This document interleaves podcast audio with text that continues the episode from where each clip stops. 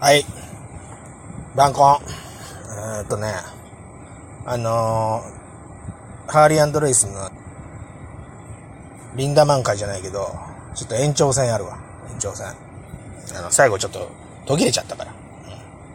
で、まあ、ツイッターでは書いたけど、あの、ハヤトのね、藤田ハヤトの復帰戦の、あれは、まあ、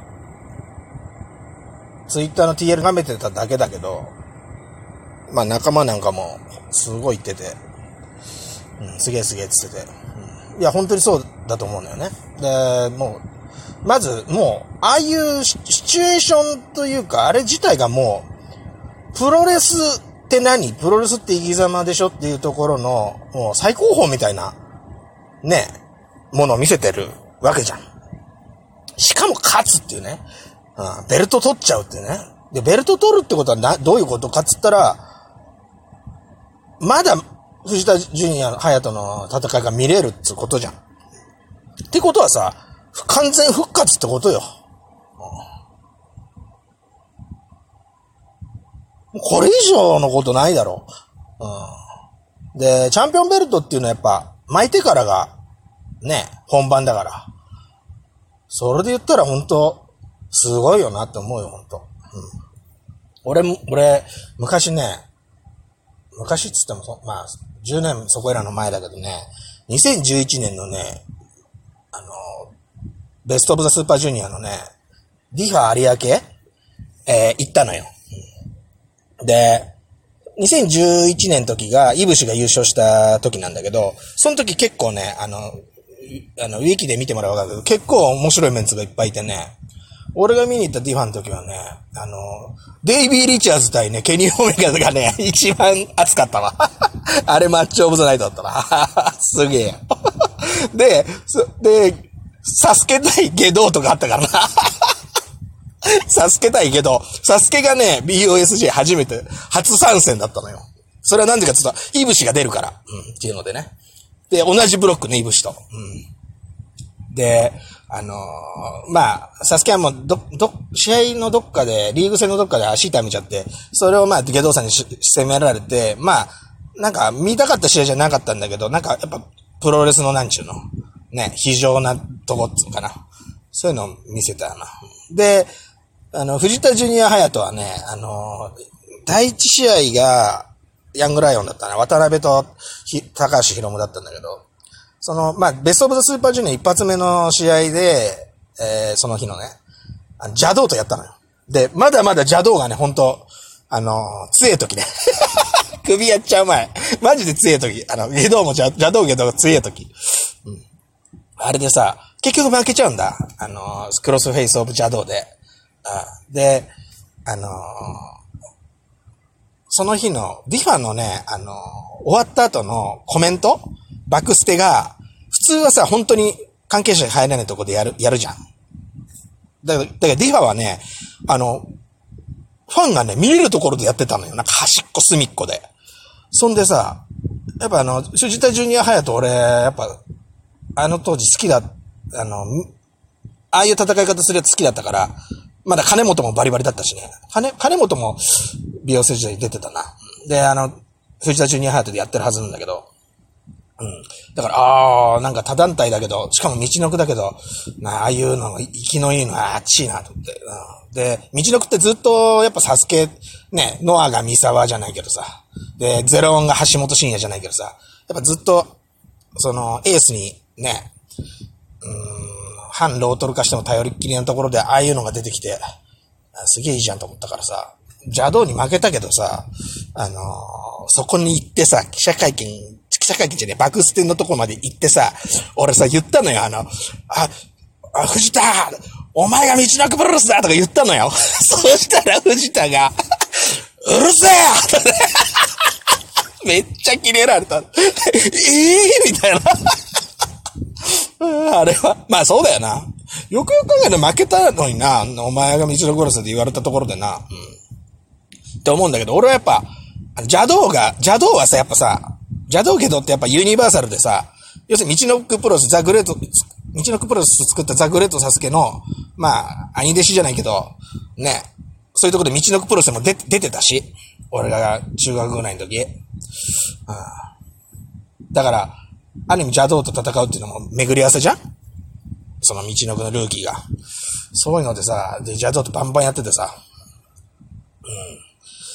そういう言葉が出たんだけど、うるせえ怒られるっていう。あれは良かったな。あれは今でも思い出すわ。あの時のもう狂犬みたいな目を、やつの。うんで、ね、まあ、あの時ひょろっとして色白で、ね、なんか、うん、ナイフでここう刺してきそうな感じだったけど、なあ、復帰戦すごかったよな。ほんとレスラーの体つきでな。うん。ほんと頑張ってほしいし。うん。うん、まあ、すげえ試合だったんじゃないかなと思う。で、まあ、ちょっと脱線し、ちょっと脱線したけど、それで、まあ言いたいのはやっぱ、あれ見た、昨日生感した人っつうのはもう、もう勝ち組だし、もう死ぬまでね、言えるよね。マウント取れるよね。誇、誇れるよね。誇っていいよね。うん。ただ、うん、なんつうかな、これは俺の、ま、見てない、えー側の俺の、見れなかった側の負け惜しみなんだけど、だけど、あれを本当に見ちゃうと、脳裏に絶対焼き付くのよ。人間って。そうすると、じゃあ次何かいい試合を見た、すごい試合を見たときに、それが絶対にこう来るわけよ。どうあがいても。いや、でもあれだよね。やっぱ藤田の試合だよな、ってなるわけよ。人間。人間の脳の多分、仕組み的に。うん。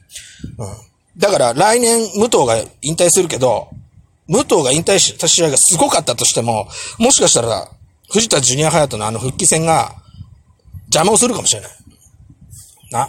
これはもう運命だよ。運命というか宿命だよな、プロ、プロターの。うんそれを考えたら俺は、見てない俺は、完全に武藤の試合を、な、引退試合を、もう120%楽しめるっていうのは。まあ、そういう強がりね。でもさ、こういうこと言わねえとさ、地方のファンとかさ、あれじゃん。なんだよ、東京ばっかよとかさ、絶対勝てねえじゃん。一生勝てねえじゃんとか思うじゃん。でもそうじゃねえよって俺は言いたか、言いたいんだよ。見れなかった俺もいるしさ。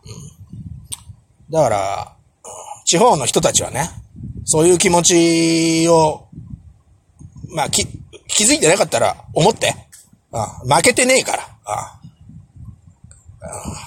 あいつらすげえいいもん見たけど、俺たちだってまだ全然ちげえから。まだいいもんめっちゃ見れるからさ。伸びしろめっちゃあるわ。伸びしろしかないわだよ、あまあそういうことかな。あとね、あまだちょっと言いたかったのがね、あのー、あの、UWF な。リゲットの UWF ね。グレートな。で、うんと、結局、まあ、藤田隼人の、藤田の試合も、復帰戦もそうなんだけど、やっぱり、日本のプロレスがケーフェ守ってるっていうのが一番、重要なんじゃねえかなって思うんだよね。うん、リレ、えーと、リレと UW が存在してるのも多分それでしょ。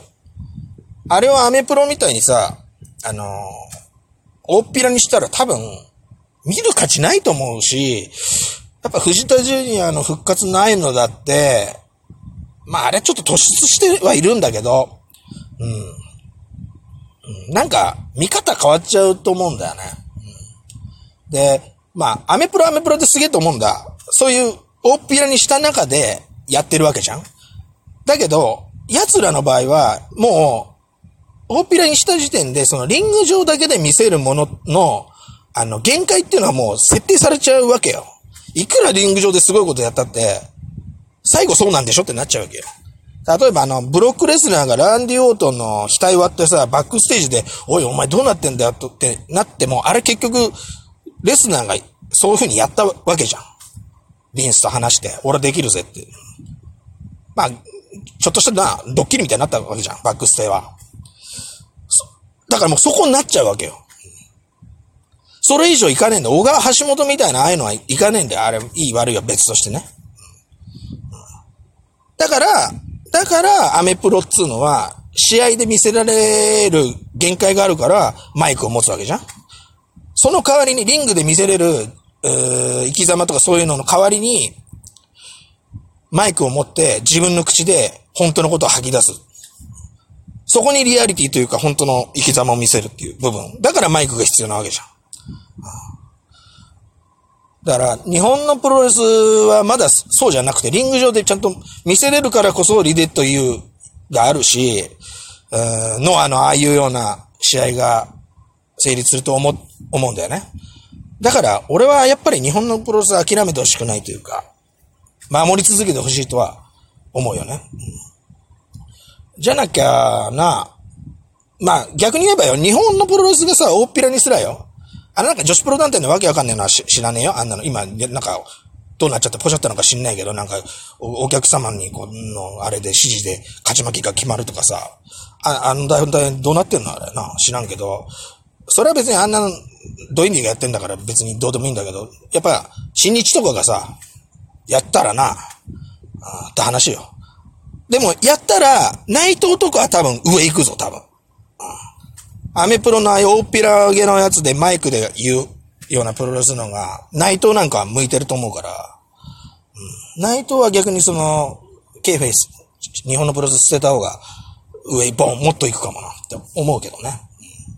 だからあの、禁断の扉ってホビドゥン、ホビドゥンドアあの、新日 AW の。あれはさ、ただの交流戦じゃなくてさ、本当にそういうことの第一章かもしんねえよ。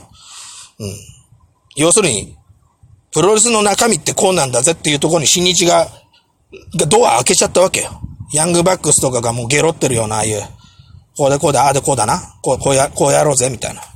そこに行っちゃった、そのドアが開かれちゃったわけ。それをどうするかだ、今後。それで、本当にプロレスの運命、日本のプロレスの運命決まるから、マジで。新日がどうなるか、どう出るか、どうなるかで。ああもうノアがいくらやっても、ダメになっちゃう可能性あるから。要するに新日本プロレス、ああ、頼むぞ。ああ